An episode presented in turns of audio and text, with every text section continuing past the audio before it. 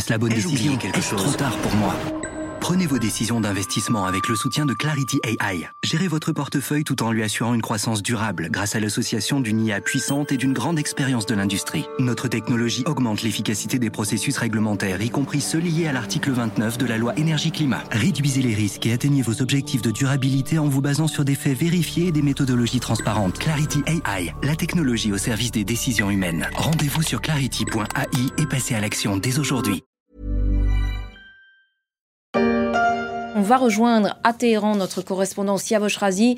Bonjour Siavosh, une annonce d'ampleur donc après visiblement des pourparlers qui se sont déroulés en Chine. Des pourparlers entre l'Iran et l'Arabie saoudite sous la houlette de la Chine. L'information vous a peut-être échappé il y a un peu plus d'un mois, mais l'annonce d'un début de réconciliation entre Riyad et Téhéran via le rétablissement de relations diplomatiques pourrait être un tournant dans la géopolitique du Moyen-Orient, d'autant qu'elle coïncide avec un rapprochement entre l'Arabie saoudite et la Syrie de Bachar el-Assad. Mais à quel jeu joue donc Mohamed Ben Salman, le nouveau maître de Riyad?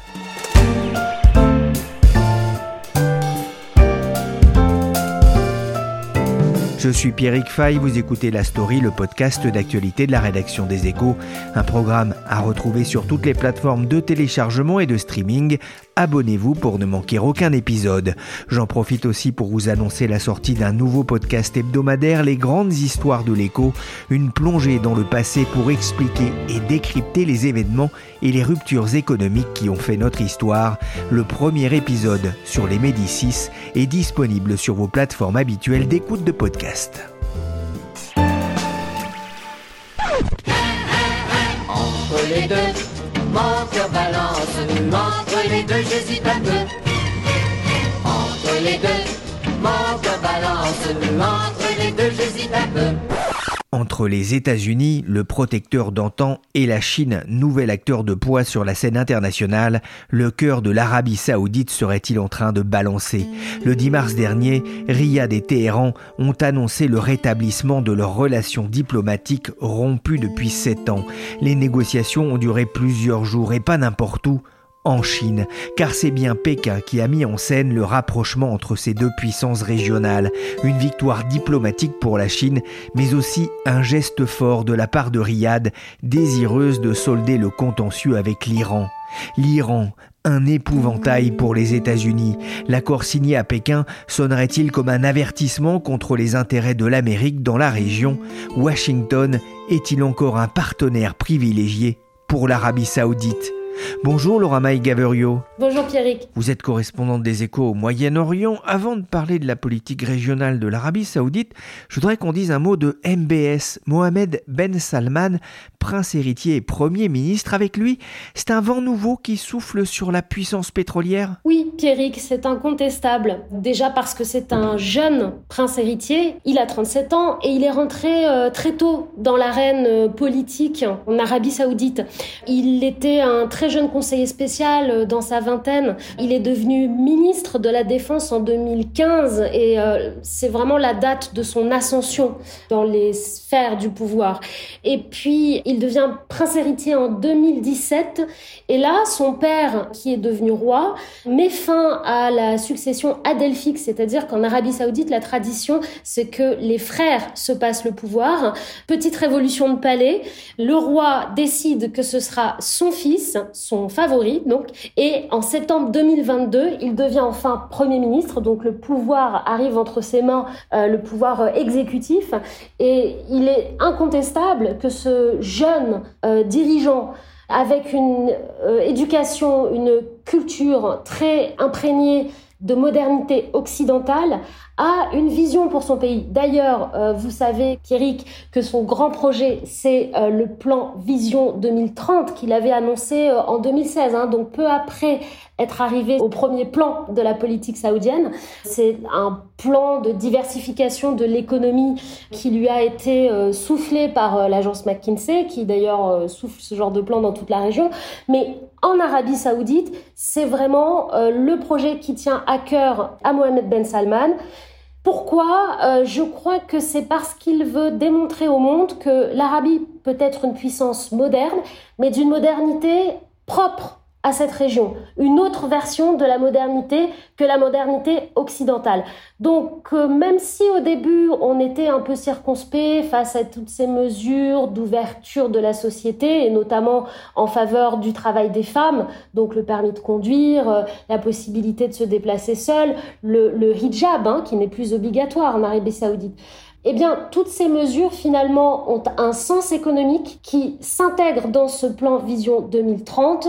Et euh, force est de constater que cette euh, volonté euh, d'aller vite, de taper fort, d'être euh, remarqué comme une puissance euh, qui se modernise, il y a une, réelle sincérité de la part de ce jeune prince euh, pour réformer son pays. C'est incontestable aujourd'hui. Il y a un vent nouveau en matière économique, en matière sociale, pour les femmes notamment, mais un vent nouveau aussi en matière diplomatique avec ce rapprochement avec l'Iran orchestré euh, par la Chine. C'est un, tournant dans l'équilibre des forces dans la région? Ah oui, c'est un moment euh, historique, hein, cet accord du 10 mars entre euh, l'Arabie saoudite et l'Iran, de rétablir leurs relations diplomatiques après, après une crise qui a commencé en 2016. Bon, c'était le fruit de provocations réciproques. L'Arabie saoudite exécute un, un prêcheur chiite, l'Iran expulse des diplomates. Bon, ça, on connaît hein, ce genre de narratif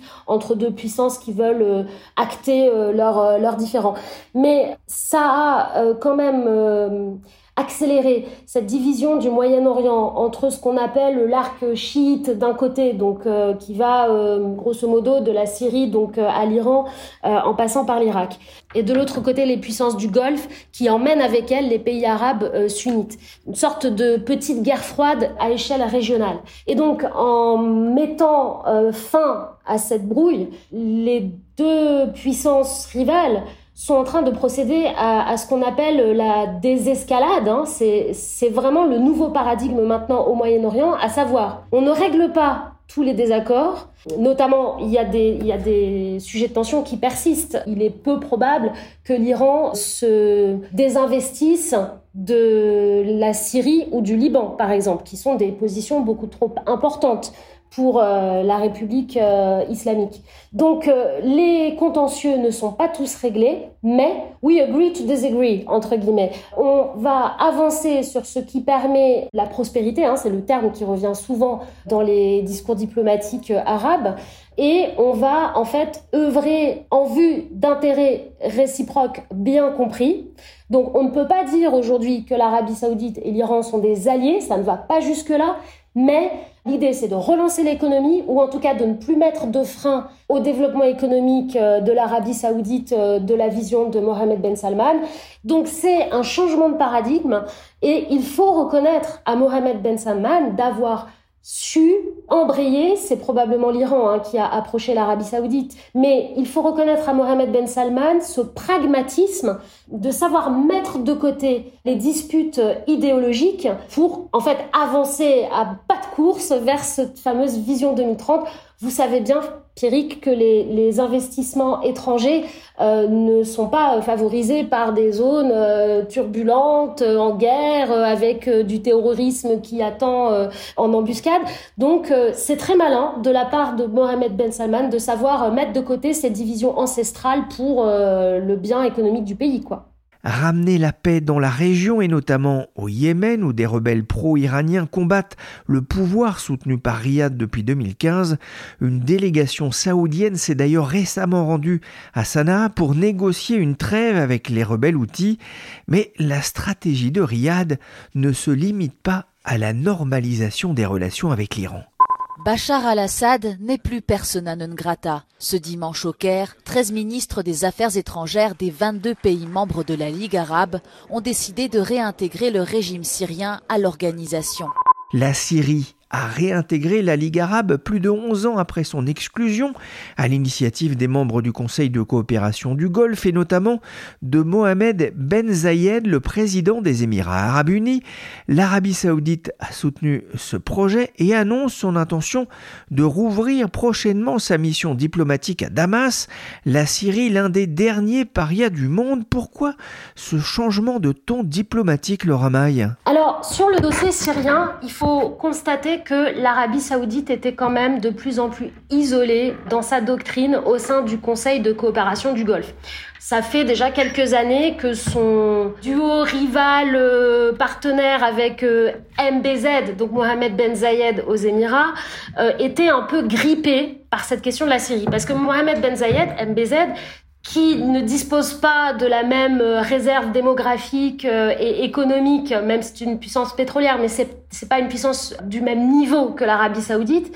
MBZ a toujours voulu compenser un petit peu cette euh, posture de petit frère de l'Arabie Saoudite en jouant comme une puissance d'équilibre dans la région. Donc il avait fait de la réintégration de la Syrie un challenge quasiment personnel. Donc, il avait réussi à embrayer, à emmener avec lui les voisins du Golfe, euh, même si euh, le Bahreïn restait encore assez euh, de côté sur la question assez réservée, parce que de toute façon, Bahreïn, c'est toujours un petit peu la tête de pont de la diplomatie saoudienne. Hein. Donc, généralement, quand Bahreïn ne bouge pas, c'est que l'Arabie saoudite ne veut pas bouger, par exemple. Mais petit à petit, les différents États du Conseil de coopération du Golfe commencer à basculer du côté de la position euh, émirati, toujours en raison de ce pragmatisme arabe euh, qui est décidément vraiment le paradigme régional euh, depuis maintenant presque dix ans, et qui consiste à dire, bon, de toute façon, il est là, il a gagné la guerre. On va pas faire du regime change euh, à l'américaine euh, en Syrie, ça ne marchera pas. Alors que pourtant, hein, les, les, Arabes ont financé euh, des, des, des, factions militaires d'opposition à Bachar al-Assad. Et malgré tous ces moyens mis pour se débarrasser du dictateur, il est toujours là. Donc soyons pragmatiques et composons avec euh, Bachar al-Assad. L'Arabie saoudite, qui reste quand même un partenaire stratégique pour euh, les États-Unis dans la région, même s'il y a de la friture sur la ligne euh, ces temps-ci entre Washington et Riyad, le partenariat est quand même toujours là, il reste incontournable et donc jusqu'à très récemment, MBS s'alignait sur la position américaine qui est toujours non à Bachar. Et puis très récemment, beaucoup de diplomates euh, arabes et notamment saoudiens ont commencé à se plaindre du fait que Washington n'a plus de politique euh, syrienne véritablement, si ce n'est un nom à Bachar, et qui ne mène pas très loin. Et finalement, cette émancipation vis-à-vis des États-Unis, elle a fini par euh, s'imposer. Il fallait régler le problème, il fallait que l'Arabie saoudite ait une position et Très franchement, même si l'Arabie saoudite est leader euh, dans le Conseil de coopération du Golfe, ça n'aurait pas été possible pour Mohamed Ben Salman d'assumer euh, en fait une position complètement contraire euh, à cette volonté majoritaire de réintégrer la Syrie. Donc c'est l'occasion pour MBS d'affirmer l'autonomie stratégique de l'Arabie saoudite, une autonomie grandissante, tout en réunissant derrière lui ses, ses, partenaires arabes et en gardant finalement sa position de, de leader diplomatique.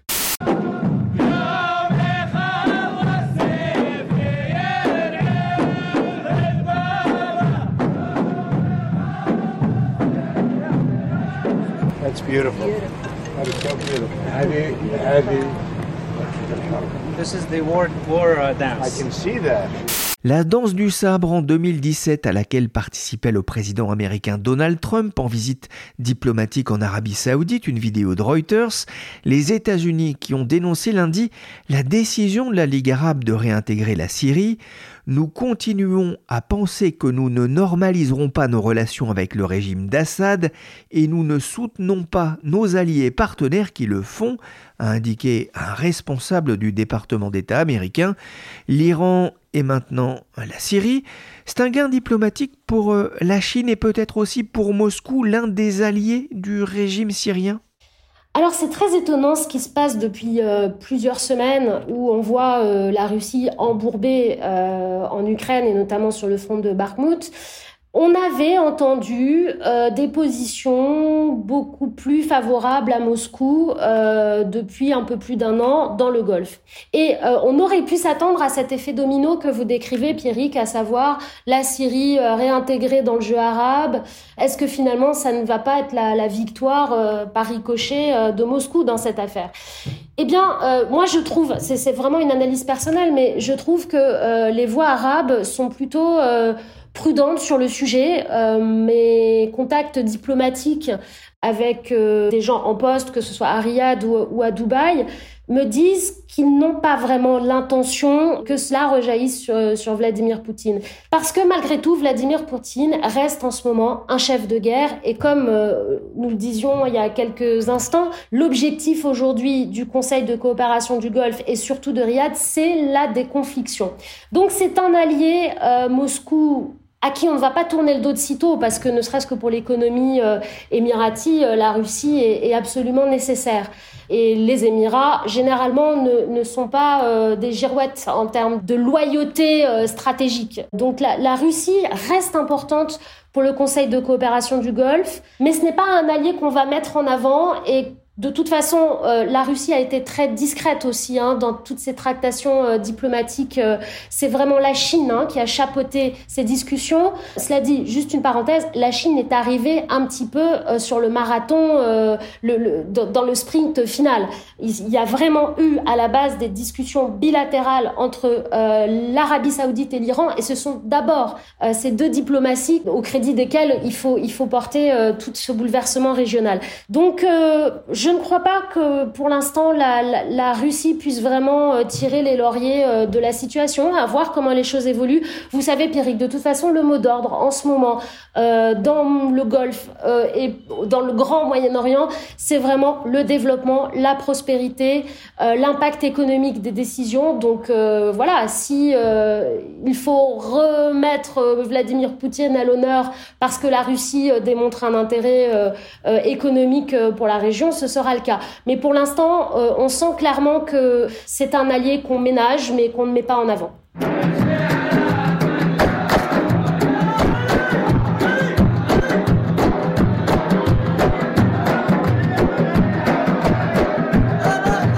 L'Iran, la Syrie, deux pays jugés hostiles par les États-Unis. Mais comment cette politique saoudienne est-elle perçue outre-Atlantique? J'ai appelé David Rigoulet-Rose. Il est chercheur associé à l'IRIS, spécialiste de la péninsule arabique. Bonjour David Rigoulet-Rose. Bonjour. L'Arabie saoudite discute avec la Syrie et l'Iran, des noms qui suffisent à hérisser le poil de la Maison-Blanche et du Pentagone. L'Arabie saoudite a longtemps bénéficié du soutien américain dans la région. Le Royaume peut-il perdre ce soutien de Washington? Ah, Les relations aujourd'hui entre Riyad et Washington sont certainement plus celles qu'elles étaient euh, ces dernières décennies. Il hein. faut rappeler qu'historiquement, avec le fameux euh, pacte du Quincy, euh, le, 14 février de 1945, il y avait une relation euh, spéciale, on va dire, entre, entre les deux pays, qui était basée en fait sur euh, euh, un contrat tacite, c'est-à-dire une garantie militaire américaine pour le royaume en échange de du, quasiment du monopole pétrolier américain sur de l'Aramco justement. Donc c'est ce, on va dire cet accord, ce pacte a perduré pendant plusieurs décennies et, aujourd'hui, effectivement, cette relation euh, a connu des fluctuations et un certain nombre d'événements ont, euh, ont malmené euh, cette relation. Et c'est vrai que les dernières années ont montré qu'il y avait une distanciation entre, les, entre les deux qui, s'était opérée. Qu'est-ce qui a changé justement dans la position des Américains? On pense bien sûr à l'affaire Khashoggi, du nom de ce journaliste assassiné dans l'ambassade même de, l'Arabie saoudite en Turquie. Oui, ça, ça a été un, élément euh, médiatique effectivement important, euh, notamment par rapport à la question des droits de l'homme. Euh, des critiques qui pouvaient être formulées à l'endroit du prince héritier Mohamed bin Salman. Et, c'est particulièrement vrai avec la nouvelle administration Joe Biden, hein, qui a toujours euh, explicitement manifesté le manque d'affinité élective avec le prince héritier, ce qui n'était pas le cas de l'ancien président Donald Trump. Mais en réalité, par-delà cette tragique affaire, il y a, des raisons de fond hein, qui font qu'il y a une, distanciation qui s'est opérée et qui remonte, euh, évidemment, il y a, un passif qui n'a jamais été vraiment apuré. Il faut remonter au, 11 septembre 2001, euh, avec euh, effectivement des interrogations, plus que des interrogations, sur le, le, rôle supposé de, de, de Saoudiens. Il faut rappeler que 15 des 19 kamikazes étaient d'origine saoudienne, et que les, commissions d'enquête diverses et variées ont évoqué effectivement un, rôle trouble euh, du royaume dans le financement du, du, djihadisme euh, et, du terrorisme. Et donc, euh, Évidemment, euh, à l'époque, ça pouvait pas justifier une rupture des relations, mais ça a incontestablement sapé euh, sur le fond. Et puis, il y a, un événement qui a, qui a accéléré cette distanciation entre les deux, de la fin de cette relation spéciale, c'est que les Américains qui étaient dépendants du pétrole euh, saoudien ne le sont plus. Euh, ils sont même devenus, à partir de 2017, le premier producteur mondial de pétrole devant la Russie et l'Arabie saoudite. C'est toujours le cas aujourd'hui. Et ils sont en passe de devenir même potentiellement le premier exportateur, alors que c'est le royaume d'Arabie saoudite qui l'est encore aujourd'hui. Euh, donc, ça veut dire que les termes, en fait, du, fameux contrat, du pacte du Quincy, sont, pour partie caduques. Et ça explique d'ailleurs un deuxième élément, que c'est le, le, bombardement euh, le 14 septembre 2019 euh, des infrastructures pétrolières saoudiennes sous le mandat de Donald Trump, donc en théorie euh, une administration très favorable au prince Mohammed bin Salman. Euh, il y a eu une frappe de drones et de, missiles contre euh, la plus grande raffinerie du monde, euh, et puis le champ de Kourais qui est à côté. Et il se trouve que le Mohamed bin Salman s'attendait, en vertu de cette fameuse alliance stratégique, à une réponse américaine qui n'est pas venue. Et manifestement, euh, Donald Trump lui a dit que bah, c'était une affaire essentiellement saoudienne. Et donc, du point de vue de Riyad, il y a eu la prise de conscience finalement que les, termes de ce, fameux pacte étaient euh, très très largement dévalués, avec une, interrogation sur effectivement la, dire l'assurance américaine. Après l'attaque de drones contre la raffinerie Aramco en Arabie Saoudite, les réactions à l'international s'enchaînent. Pour les États-Unis, elle a été menée depuis le sol iranien avec des missiles de croisière. Le roi saoudien, lui, a déclaré que les frappes visaient les réserves mondiales de pétrole et l'économie internationale. La différence de vue entre Washington et Riyad après cette attaque qui a touché le poumon économique pétrolier de l'Arabie euh, saoudite, c'était en 2019, un déclic dans ce qui apparaît comme un détachement de Riyad vis-à-vis des États-Unis. On peut voir aussi avec les annonces récentes avec l'Iran le poids grandissant de la Chine sur la scène internationale. Faut-il y voir aussi le signe d'une perte d'influence de Washington dans une région jugée longtemps stratégique pour euh, les États-Unis? Oui, alors depuis euh, un certain nombre d'années, on évoque euh, un retrait américain, avec des guillemets, parce qu'évidemment, c'est relatif. Euh, quand on regarde le nombre de bases américaines qui sont encore présentes, elles sont très importantes. Il y a le siège de la 5e flotte à Bahreïn, il y a des bases tout le long du Golfe, et donc ce retrait est relatif, mais effectivement, il y a, y a le fameux pivot hein, qui a été initié par Obama, le pivot vers l'Asie, euh, parce qu'aujourd'hui, stratégiquement, le grand rival, c'est la Chine. Et donc, euh, toute l'attention euh, des États-Unis aujourd'hui est tournée justement vers, l'Asie-Pacifique. mais il se trouve que les Américains ne peuvent pas non plus se retirer du Golfe tout simplement parce que, comme la nature a horreur du vide, en géopolitique comme en physique, ça permettrait l'installation de, de, concurrents, de rivaux stratégiques, au premier rang desquels justement la Chine. Et là, on voit bien qu'il y a un jeu, euh, euh, cette rivalité stratégique, elle se, elle se transporte du, de l'Asie-Pacifique dans cette région. Et on peut noter que euh, le président Xi Jinping a fait deux, deux, visites, une en 2016 et la dernière en décembre dernier, à Riyad, pour montrer justement tout l'intérêt de Pékin pour cette région.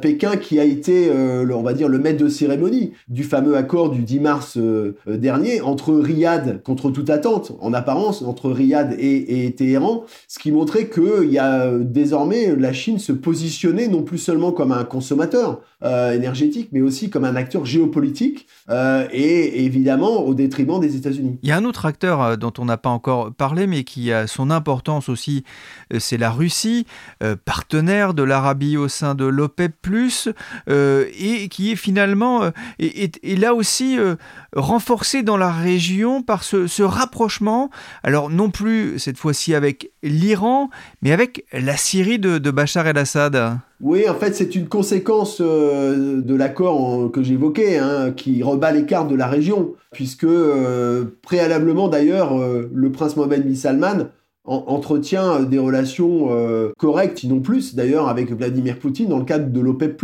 Ça avait suscité d'ailleurs des tensions avec Joe Biden qui avait demandé le, 15 juillet 2022 lorsqu'il était venu à, Riyad euh, d'ouvrir les vannes. Et il avait il s'était heurté au refus de Prince Mohamed Salman au motif qu'il y avait des engagements au sein de l'OPEP+ avec Moscou. Et ça montrait cette distanciation dont je parlais vis-à-vis du protecteur américain et la diversification des relations euh, justement du royaume avec la Chine qui est son principal client aujourd'hui. L'Arabie Saoudite est son premier fournisseur. Et puis avec, avec Moscou. Et d'ailleurs, l'affaire de l'Ukraine, les pétromonarchies ont dit que ça, ne les concernait pas. C'était une guerre qui concernait les Occidentaux et pas eux. Et à ce titre, ça montre effectivement qu'il y a une autonomisation stratégique des, des acteurs régionaux par rapport à leurs parrains historiques et une diversification, à défaut des alliances, en tout cas de leurs relations. On comprend bien hein, aussi ce qui a motivé l'Arabie saoudite à, accepter ce rapprochement avec l'Iran, mais on, sait que ces deux pays n'ont pas vraiment été amis ces dernières années, que les antagonismes restent importants. Comment expliquer d'ailleurs euh, l'accord côté iranien? Alors, euh, cet accord s'est fait par intérêt bien compris euh, des deux parties en présence. J'évoquais l'obsession effectivement du plan Vision 2030 pour le prince Mohamed bin Salman. Et du côté des Iraniens, il y a essentiellement euh, une raison de fond, c'est que l'Iran se retrouve ostracisé, sous sanction, avec la pression maximale qui avait été rétablie par l'ancien président Donald Trump, et en difficulté par rapport aux accusations qui sont formulées à l'endroit de Téhéran notamment dans le transfert de drones sur le théâtre ukrainien, et en plus avec une, contestation intérieure qui fragilise le régime.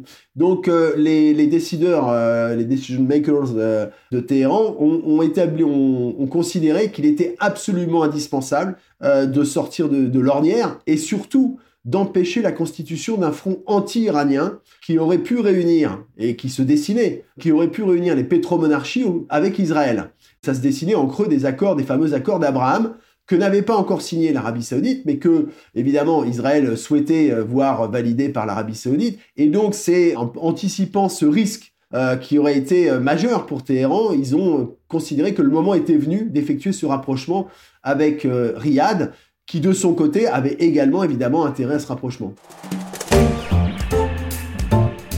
Merci David Rigoulet-Rose, chercheur associé à l'IRIS et auteur de Géopolitique de l'Arabie saoudite et de la République islamique d'Iran en crise systémique. Et merci aussi à Laura Maï Gaverio, correspondante des échos dans le Golfe Persique. Cet épisode de la story a été réalisé par Nicolas Jean, chargé de production et d'édition Michel Varnet.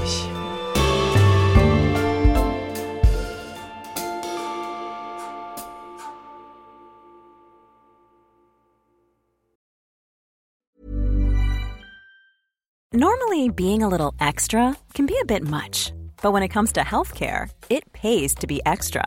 And United Healthcare makes it easy with Health Protector Guard fixed indemnity insurance plans. Underwritten by Golden Rule Insurance Company, they supplement your primary plan, helping you manage out of pocket costs without the usual requirements and restrictions like deductibles and enrollment periods. So when it comes to covering your medical bills, you can feel good about being a little extra. Visit uh1.com to find the Health Protector Guard plan for you. Planning for your next trip? Elevate your travel style with Quince. Quince has all the jet setting essentials you'll want for your next getaway, like European linen, premium luggage options, buttery soft Italian leather bags, and so much more. And it's all priced at 50 to 80% less than similar brands. Plus, Quince only works with factories that use safe and ethical manufacturing practices. Pack your bags with high-quality essentials you'll be wearing for vacations to come with Quince. Go to quince.com slash trip for free shipping and 365-day returns.